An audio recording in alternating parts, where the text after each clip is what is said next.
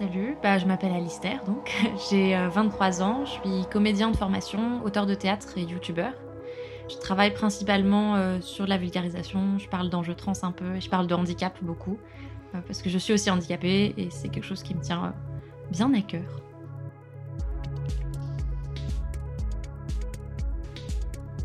Depuis plusieurs mois, une lumière médiatique est posée sur les personnes trans. La visibilité prend en ampleur et nous permet de constater qu'encore aujourd'hui, les personnes trans sont souvent inconnues. Et même lorsque le sujet est abordé dans les médias, il est souvent rempli d'erreurs et de transphobie. Nous sommes dans une période charnière dans laquelle les communautés trans se visibilisent, et qui, grâce aux réseaux sociaux notamment, arrivent à faire entendre leurs réalités et leurs urgences. Alors, quand on est une personne cisgenre et que l'on ne connaît pas de personnes trans dans son entourage, la place aux préjugés et à l'assignation devient immense. Les personnes trans sont encore perçues comme uniquement en souffrance dans une période compliquée. Et par leur existence, elles bouleversent nos codes du genre que nous avons sagement appris. Alors comment déconstruire tout ça justement? Par la rencontre avec les personnes concernées. L'écoute de ces épisodes te permettra d'éviter de questionner les personnes trans qui n'ont pas toujours l'énergie ni l'envie d'être pédagogues. Et pour le deuxième épisode du sujet Être trans, tu vas rencontrer Alistair, que j'ai découvert au sein d'un documentaire Arte. Dans cet épisode, nous parlerons du rôle des médias sur la question trans, de la possibilité d'être en évolution permanente, mais aussi du lien entre son handicap physique et sa transidentité. Très bonne écoute si je t'invite aujourd'hui, c'est dans le cadre de ton identité en partie trans. Est-ce que tu peux nous dire comment tu te définis au niveau du genre, dans cette fluidité ou non? Euh, alors c'est quelque chose qui a pas mal évolué pour moi. Euh, à l'heure actuelle, je considère que je suis un homme trans. Et personnellement, je le lis beaucoup au fait d'être un homme gay. Enfin, pour moi, c'est deux identités qui sont difficilement dissociables parce que je suis gay, parce que je suis un homme. Ça va ensemble. Donc c'est vrai que c'est deux choses que j'aime introduire en même temps parce que pour moi, elles sont liées. Euh, mais c'est vrai que c'est un parcours qui a, peut-être on en parlera plus tard, mhm. évolué pour moi. Euh, je... Le moment où je me suis dit je ne suis pas une femme et le moment où je me suis dit je suis un homme ont été séparés par de longues années. ok, ben, on peut commencer par ça sur finalement euh, comment ben, dans cette société, dans ton parcours, la question de la transidentité, elle arrive et donc elle évolue dans, ton, dans ta vie? Moi, je, me souviens très bien du jour où je me suis dit que j'étais pas une femme. Euh, à l'époque, je fréquentais déjà un certain nombre de personnes LGBT et j'avais euh, quelques connaissances trans dans mon entourage euh, IRL. Et je m'identifiais déjà ado comme quelqu'un qui, en tout cas, n'était pas hétéro. C'était pas nécessairement très clair, mais pour moi, ça faisait déjà un moment que c'était acté que la communauté LGBT, c'était c'était un, un, endroit auquel j'appartenais. Ouais. Euh, et, plus le temps a passé, et plus les questions trans sont des sujets qui ont pris de la place dans la communauté LGBT, dans les groupes en ligne notamment que je pouvais fréquenter. Donc je me suis euh, bah, renseignée sur le sujet à la base en tant qu'allié, comme beaucoup d'entre nous, j'ai l'impression mhm. maintenant. Et un jour, euh, je, regardais une vidéo de Cordelia, qui est donc une personne je ne sais pas si elle s'identifie comme trans, mais en tout cas une personne LGBT qui faisait des vidéos sur le sujet à l'époque et qui, euh, qui présentait un petit formulaire qui permettait d'exprimer son identité de genre, son orientation sexuelle, tout ça. Et donc à un moment, il fallait cocher est-ce qu'on était une femme, un homme, etc.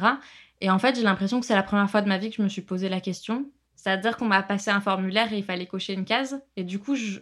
et où on me demandait vraiment mon avis. Et au moment où je me suis posé la question, très évidemment, je me suis dit, bah non, j'ai pas envie de cocher que je suis une femme en fait. Et ça, c'était vraiment évident. Et c'est pas vraiment quelque chose sur lequel je suis revenue. J'ai pas l'impression d'avoir douté et de m'être dit euh, ah mais en fait peut-être que si ou c'est en fait au moment où je me suis posé la question et que j'ai eu le déclic, je me suis dit ah ben oui. Enfin ah bah non du coup plutôt. mais c'est apparu vraiment clairement pour moi.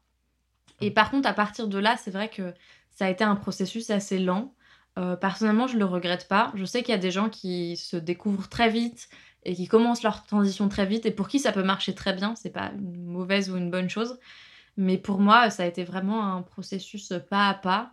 Euh, j'ai mis six mois à commencer à me dire que je voulais peut-être qu'on me parle au masculin. J'ai mis encore un an après ça à changer de prénom. Mmh. Donc j'ai mis déjà un an et demi à plus avoir un prénom de femme après le moment où je me suis dit que j'étais pas une femme.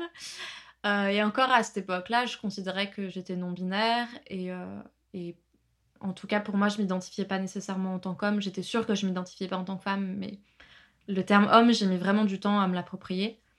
pour Mhm. plein de raisons. Je pense qu'il y en a qui sont liées à bah, de la transphobie intériorisée et que en fait c'est difficile quand on te renvoie toujours à ton statut de femme et que tu ressembles à ce que tu ressembles et que tout ça, de se dire Mhm. oui je suis un homme. À la rigueur, moi je pouvais dire que j'étais un garçon. Ça c'est quelque chose qui est venu plus facilement Ouais. parce que ben je- de fait c'est aussi à ça qu'on me renvoyait moi y a... ça m'est arrivé plein de fois qu'on pense que je sois un ado donc euh, donc c'est vrai que c'était une image qui a été plus facile à s'approprier pour moi Ouais. et je pense aussi que le handicap a joué là-dedans parce que ben ma capacité à m'exprimer à c'est c'est bête mais je vois bien que si je m'exprime avec assurance en regardant quelqu'un dans les yeux, j'ai pas le même passing de genre que si j'esquive le regard et que et que j'hésite et que j'ai du mal à avoir des intonations qui fonctionnent et que donc tout ça ça joue. Le fait que je sois en fauteuil roulant aujourd'hui, ça change aussi la manière dont les gens me voient en termes de genre. Euh, j'ai aussi utilisé une canne et un déambulateur, c'est encore autre chose. Mhm. Et quand t'es avec un déambulateur, on te dit beaucoup plus madame que quand t'es à pied, par exemple. Donc c'est tout un tas d'enjeux qui bon, Se on en- croiser, euh. Voilà, on n'en fera jamais la liste entière et moi je saurai jamais tout. Mais c'est vrai Mhm. que je pense que j'ai eu besoin de temps pour euh, grignoter petit à petit toutes ces images et toutes ces, ces idées que j'avais de ce que c'était être un homme pour arriver là où j'en suis aujourd'hui à commencer ma transition médicale euh, cinq ans après le jour où j'ai dit en fait je suis pas une femme. Mm, mm, mm. Pour toi, ce que tu parles de lenteur, c'est aussi le temps qui t'a permis d'apprécier euh, cette question-là, d'aller aussi à ton rythme. Et ça me semble pas, de mon regard, particulièrement long. C'est finalement le temps d'accepter ces changements et de, comprendre aussi les enjeux de tout ça. Ouais, carrément. Je pense qu'il y a, il y a beaucoup de personnes trans qui. Ça me paraît lent, en fait, je pense, parce qu'il y a beaucoup de personnes trans qui subissent la lenteur de leur transition, Mhm. qui euh, ont compris qu'elles étaient trans, ou pas forcément ces mots-là, mais par exemple à l'enfance, qui l'ont refoulé pendant 15 ans, qui après ont voulu transitionner, mais c'était pas possible pendant encore 10 ans, et qui du coup bah, ont envie d'avoir accès à ça, et ont besoin d'avoir accès à ça, et c'est normal. Et, et on devrait pouvoir le faire à la vitesse qu'on veut, même si c'est rapide et même si c'est lent.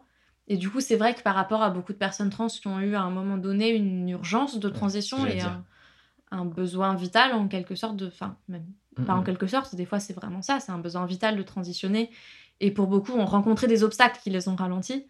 Et du coup, c'est vrai que des fois, moi, quand je regarde ces trajets qui sont tout à fait valables en eux-mêmes et que, voilà, c'est pas du tout une- un jugement, mais c'est pas nécessairement une narration dans laquelle je me reconnais beaucoup, parce que moi, j'ai eu la chance euh, de pouvoir prendre le temps comme j'en avais envie.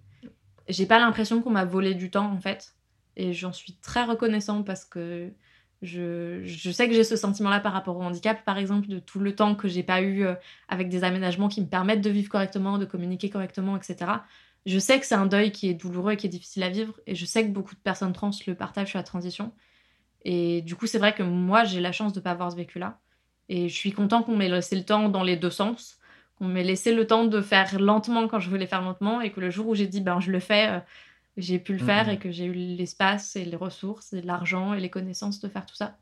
Mais c'est vrai que je pense que dans une certaine mesure, c'est normal que ça prenne un certain temps, qui est Ouais. différent pour tout le monde, et j'ai pas l'impression d'avoir été ni trop lent ni trop rapide. Je pense Oui. que c'était normal que j'avais besoin de ce temps-là pour digérer les choses, moi, personnellement. Quoi. Tout à fait. Et puis, comme on, on remarque qu'il y a autant de personnes trans que de, finalement, de parcours de transition, il n'y a pas eu un moment où tu t'es dit, ben, c'est ça, en fait, le parcours de transition, il faut que j'arrive à le ressentir, à rentrer dans cette rapidité-là. Quoi. Tout- toi, tu t'es senti safe, finalement, tout au long de, de ce parcours-là? Ben, je je pense qu'en ça, les communautés non binaires m'ont pas mal aidé. Il y a quelques années où il y avait moins de ressources et moins d'images un peu alternatives, entre guillemets, de transition qui se passent pas forcément dans le même ordre, à la même vitesse, avec les mêmes objectifs. Mm. Euh, c'est vrai que moi, je connais des personnes trans qui ont transitionné avant moi et pour qui il y avait c'était un peu tout ou rien quoi. Euh, Soit il faut faire la transition, euh, il faut faire dans tel, ordre et puis il faut tout faire entre guillemets et puis euh, l'objectif c'est d'être un homme comme ci, une femme comme ça. Ou alors il faut pas le faire du tout. Et c'est quelque chose qui est très prévalent dans le discours de la SOFECT notamment qui maintenant s'appelle Trans Santé je crois qui est une association de médecins qui s'accapare le monopole de la transition en France et qui sont très transphobes. Qui sont dans un modèle où uniquement avec le cis passing euh, dans la transition, où il faut aller 100% dans ce qui est attendu. euh. Maintenant, ils assouplissent un peu leur discours parce Ouais. qu'ils voient bien qu'on leur rentre dedans assez régulièrement. Mais moi, j'ai déjà vu des documents de la, du coup, de l'époque où ça s'appelait la SOFECT, où euh, je crois que mot pour mot, ils disaient on veut pas créer des chimères. hmm. Donc, euh, il faut que vous qu'on soit sûr de pouvoir vous transformer complètement comme on veut en femme ou en Ouais. homme, parce que si on vous laisse quelque part entre les deux, c'est inacceptable et c'est monstrueux, quoi. Mm, mm, mm. Et donc c'est vrai que ouais, cette idée-là, euh, ben elle, elle laisse pas beaucoup de choix entre ne pas prendre son temps ou se remettre au placard et ne rien faire. Et, euh, et avec le développement des communautés non binaires où il y a quand même beaucoup de gens qui n'ont pas nécessairement soit le désir de faire une transition médicale, soit pas tout entre guillemets, soit pas forcément dans le même ordre, soit pas avec les mêmes objectifs, etc. Je pense que j'ai eu la chance d'accéder à des, des représentations et d'autres personnes qui pouvaient avoir des trajets plus ou moins similaires aux Mhm. miens, ou en tout cas je me sentais pas coincée dans une obligation euh, de devenir un homme là maintenant tout de suite. Même si au final c'est ce que je fais et c'est ce qui me rend heureux, euh, on m'a pas poussé à fond dans cette direction-là tout de suite et je pense que c'était bien. Mais pour autant, la pression inverse, elle existe aussi en fait et je pense que c'est important de prendre conscience de ces deux choses. C'est-à-dire qu'en même temps, euh, on te dit si tu veux être un vrai homme, il faut que tu fasses tout ça et que tu ressembles à ça. Et en même temps, le jour où tu dis ben je vais faire une mammectomie ou je vais prendre des hormones, c'est le drame. Donc ces deux choses existent en même temps. C'est-à-dire qu'en même temps, il faut absolument que tu te transformes complètement si tu veux faire quelque chose, être respecté. Et en même temps, l'action de la transition, notamment médicale, il est encore très tabou. Quoi. Donc Donc, peut-être t'as ces jamais deux bon énergies. choix, ouais. euh, t'es toujours un mauvais trans. hein. Euh, Mm, c'est- mm. Ça marche comme ça pour tout. Euh, Le sexisme, c'est pareil. Euh, Ouais. Il faut être assez sexy, mais pas trop. Il faut être un bon trans en transitionnant, mais en fait, non. Et bon, c'est toujours comme ça que ça marche. On te dit tout et son contraire. Comme ça, on est sûr que t'as perdu. Quoi. Mm, mm, mm, mm. Et tu parlais justement de, de, mammecto- de mammectomie, de, finalement d'une modification du corps pour pouvoir aussi euh, avancer dans son parcours de transition. Euh, lorsque, il me semble, sauf erreur de ma part, que j'avais vu le documentaire te concernant la question de l'identité de genre, donc y avait, qui a rien à voir, elle était très centrale, je trouve ça très intéressant de voir finalement comme l'appropriation du genre était aussi, pouvait être très déliée en tout cas, euh, de l'identité de genre.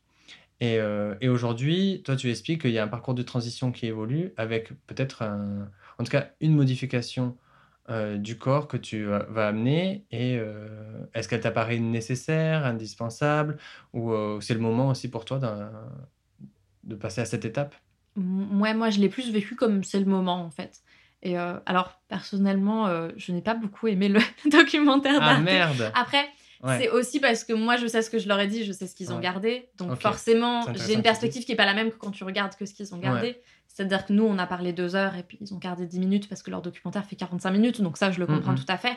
Mais j'ai été très lourd et j'ai beaucoup insisté sur le fait que pour moi, ne pas faire une transition médicale, c'était pas une décision définitive.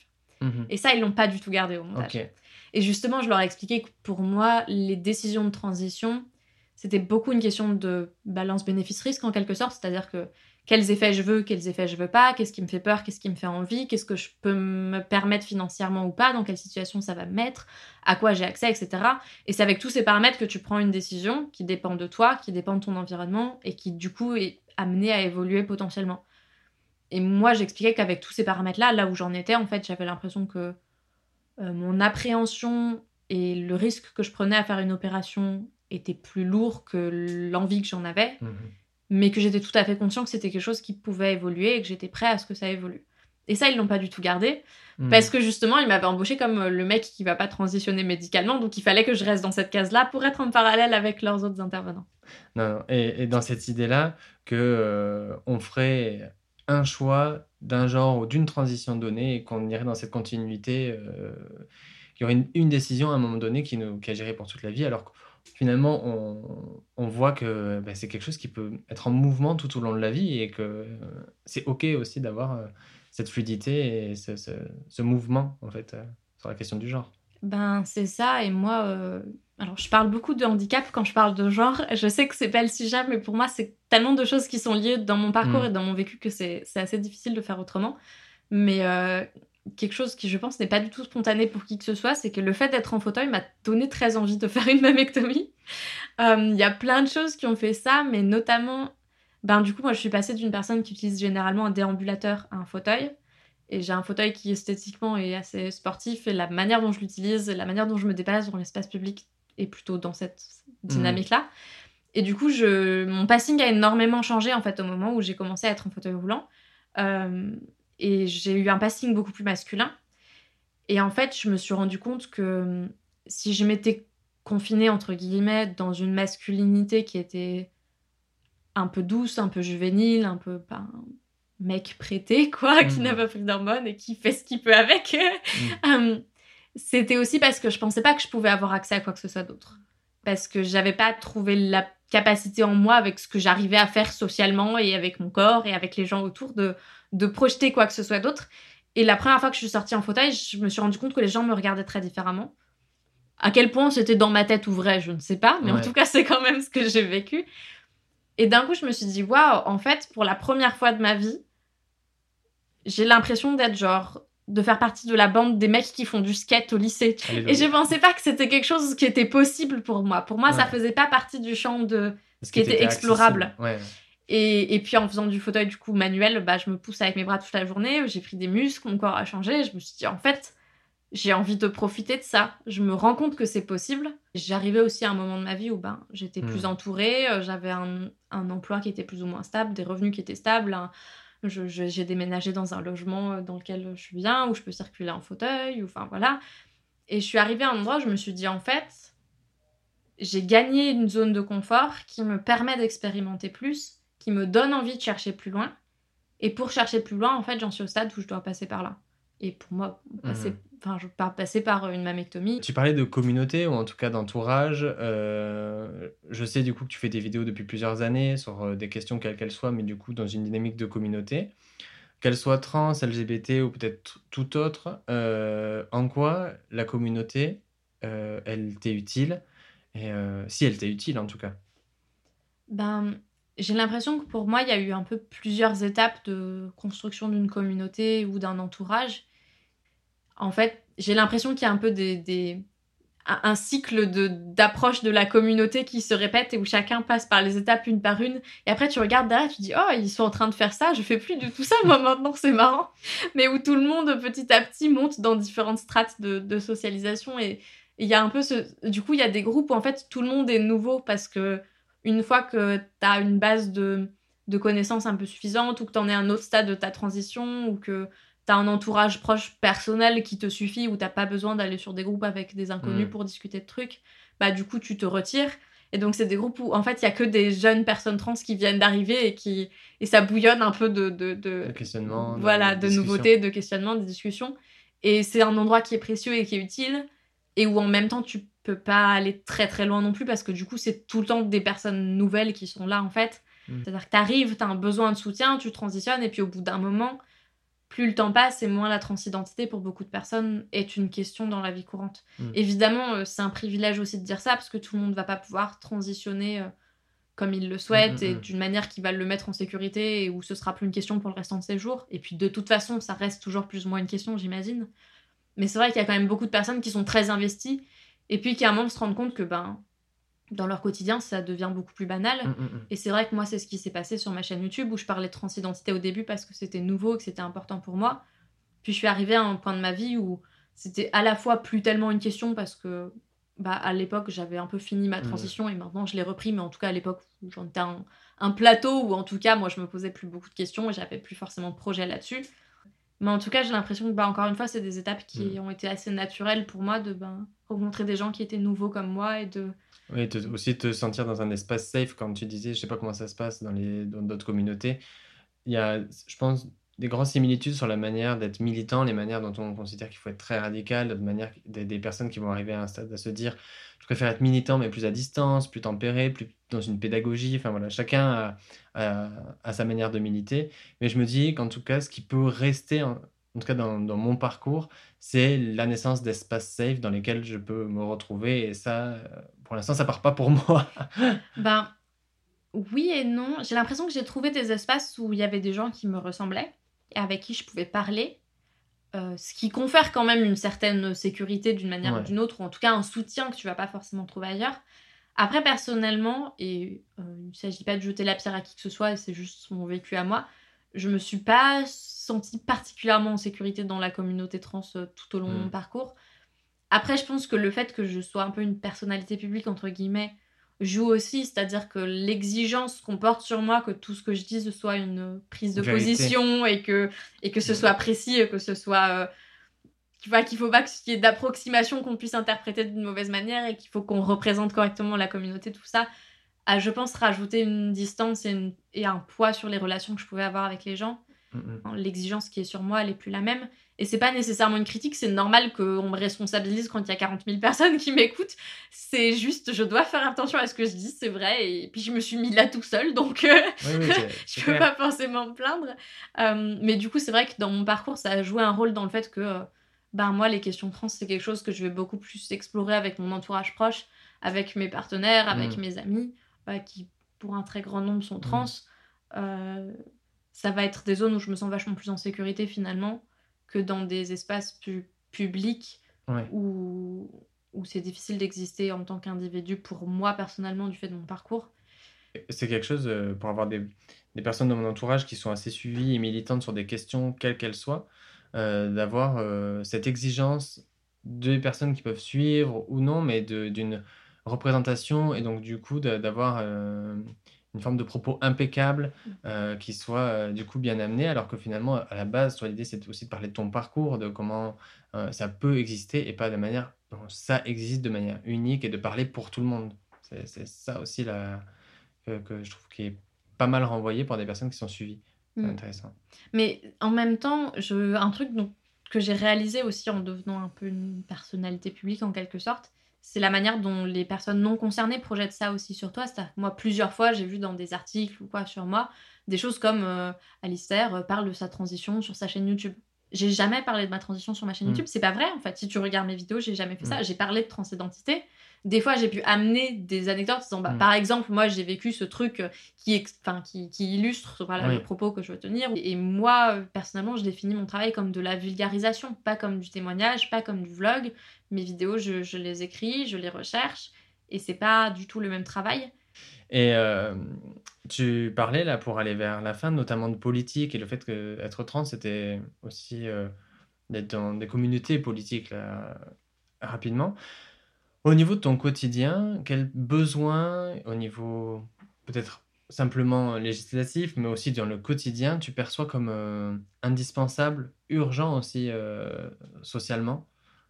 Moi, dans mon vécu quotidien, j'ai l'impression qu'il y a deux grandes choses qui prennent beaucoup de place et qui sont directement liées aux politiques publiques.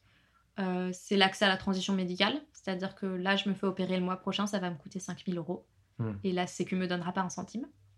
Donc euh, voilà, dans la catégorie les personnes trans subissent la lenteur de leur transition. Euh, ben ça forcément ça joue. Si t'as pas 5000 euros, c'est possible de trouver moins cher. Tous les chirurgiens n'ont pas forcément les mêmes tarifs, mais après ils prennent pas tout le monde non plus sur des critères qui sont pas toujours justifiés, même souvent pas. Enfin bon, tout est compliqué quoi. Donc il y a tout hmm. ça, l'accès à la transition, le libre choix des médecins et le remboursement notamment, qui sont quand même deux grands axes et le libre choix du parcours de transition, c'est-à-dire que la sécurité sociale, elle pourrait me rembourser en partie si je passais deux ans chez un psychiatre et si je prenais de la testostérone avant de me faire opérer. Là, il serait d'accord pour me rembourser parce que c'est le bon parcours. Hmm.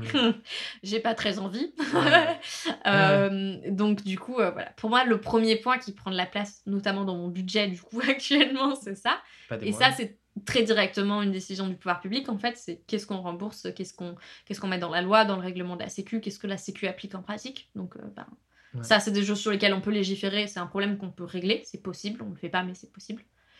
Et la deuxième chose, c'est tout ce qui est l'accès aux droits reproductifs. C'est-à-dire que là, il me semble que la loi de la PMA a été votée au moment où on parle, mmh, tout à, fait. Euh, à l'exclusion des personnes trans. Tout à fait. Donc, euh, une autre manière dont j'aurais pu me faire rembourser ma, ma mon opération, c'est si j'avais changé de genre à l'état civil. Parce qu'auquel cas, je suis légalement comme un mec cis, et cette opération est remboursée pour les mecs cis, pas pour les mecs trans, évidemment. Euh, donc, si j'avais fait mon changement d'état civil, j'aurais pu être remboursée au moins en partie, euh, sauf que j'aurais perdu le droit à la PMA. Hmm. et moi, à 23 ans, je sais pas si je vais avoir besoin d'une PMA je pense qu'il y a des chances que j'en ai pas besoin, mais en fait, je suis pas à un endroit de ma vie où je, suis prêt à prendre cette décision. C'est pas l'enjeu. Euh, enfin, en fait, on me met le couteau sous la gorge quand on me dit tu donnes 5000 euros ou tu perds le droit de faire des enfants peut-être. Je dis ben non, en fait, moi j'ai 23 ans, je suis pas prêt à prendre cette décision. Il y a des gens qui sont peut-être prêts à la prendre, mais moi je peux pas en fait. Parce que finalement, pour une décision, tu es dans l'obligation de cocher plusieurs cases pour pouvoir y avoir ben, C'est ça, c'est-à-dire et c'est comme je disais, tu vois, on est encore dans cette idée qu'il faut tout faire, quoi. C'est-à-dire que si tu veux être un homme vraiment, euh, Bah, ben, il bout. faudra pas que tu sois enceinte, il faudra pas que, il faudra que tu prennes de la testostérone, il faudra que tu te fasses opérer et machin. Et sinon, ben, tu peux, mais ça va te coûter cher et ça va être pénible. Et puis en termes de sécurité, je veux dire, moi ça va que bah, je suis auto-entrepreneur, euh, j'ai un logement et que voilà. Mais si tes papiers ils sont pas à jour, ben ça veut dire que tu dois t'outer. Si tu passes en tant que mec et que tes papiers ils sont féminins, tu dois t'outer dès que tu fais un, un entretien d'embauche, dès que tu cherches un logement, euh, dès que, enfin voilà.